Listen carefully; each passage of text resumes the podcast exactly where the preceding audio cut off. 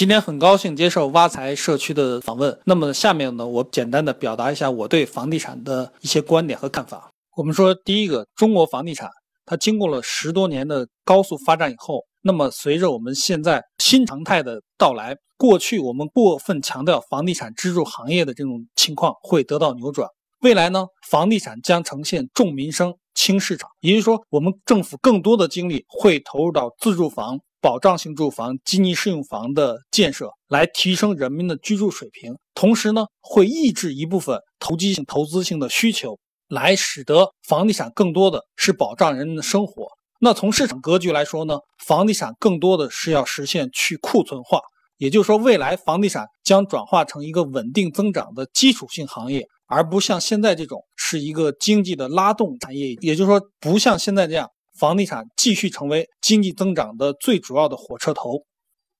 关于房价走势，那么我个人判断呢，首先我们要区分一线、二线和三线城市。也就是说，在一线城市，由于我们的需求还是会大量的存在，也就是说，需求和供给的平衡程度相对一致。为什么呢？因为一线城市它聚集的最多的医疗、教育的资源，而且呢，中国的一线城市也是中国国际化程度最高的城市。那么呢，在一线城市核心区域，它的房价呢是相对稳定的。同时，二线城市呢，对于过去那些流动人口相对聚集，也就是说成为区域中心的二线城市，它有一线城市化的倾向。而普遍的二线城市呢，房价是走稳，包括稳中下降。对于过去那些爆炒过的三线城市，也就是说，它自身的经济的增长和自身的这种经济的附加值很难支撑的高房价的三线城市，它的房价会有一个明显的甚至断崖式的下降，甚至不排除出现像鄂尔多斯这样的鬼城。也就是说，它的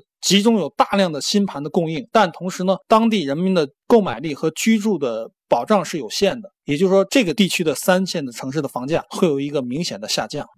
随着我们经济新常态的到来，房地产行业将大量的挤出投资性的需求。也就是说，未来房地产并不是一个很好的投资品，因为随着我们房产税以及不动产登记条令的出台，以及保障性住房的建设，那么房价呢将趋向一个平稳下降，而且拥有房产的成本会逐渐的上升。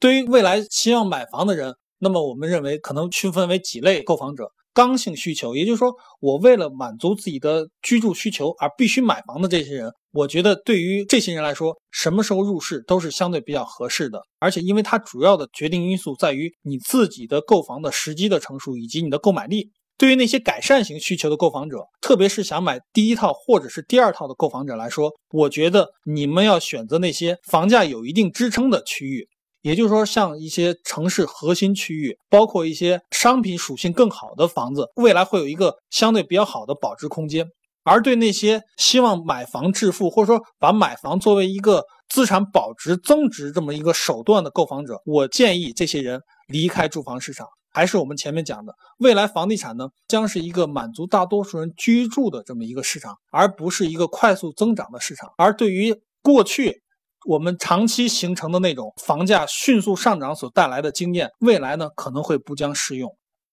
那么未来我们怎么样多元化自己的投资渠道呢？就说一方面我们要降低在房地产中的配置，也就是说我主动的来降低，把过去那种投资的商铺或者是写字楼，甚至是多套的住宅，逐渐降低这个比例，而投资一些未来，比如说像股票，像一些理财产品。甚至互联网的理财产品，以及一些信托基金，还有一些保险化的产品，一些股权投资的产品，通过这些产品呢，来分散我们的投资。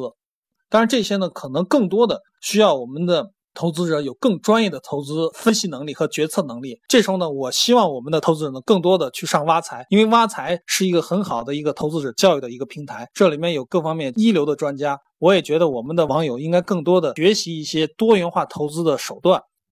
好，今天的访谈主要就这些，谢谢大家。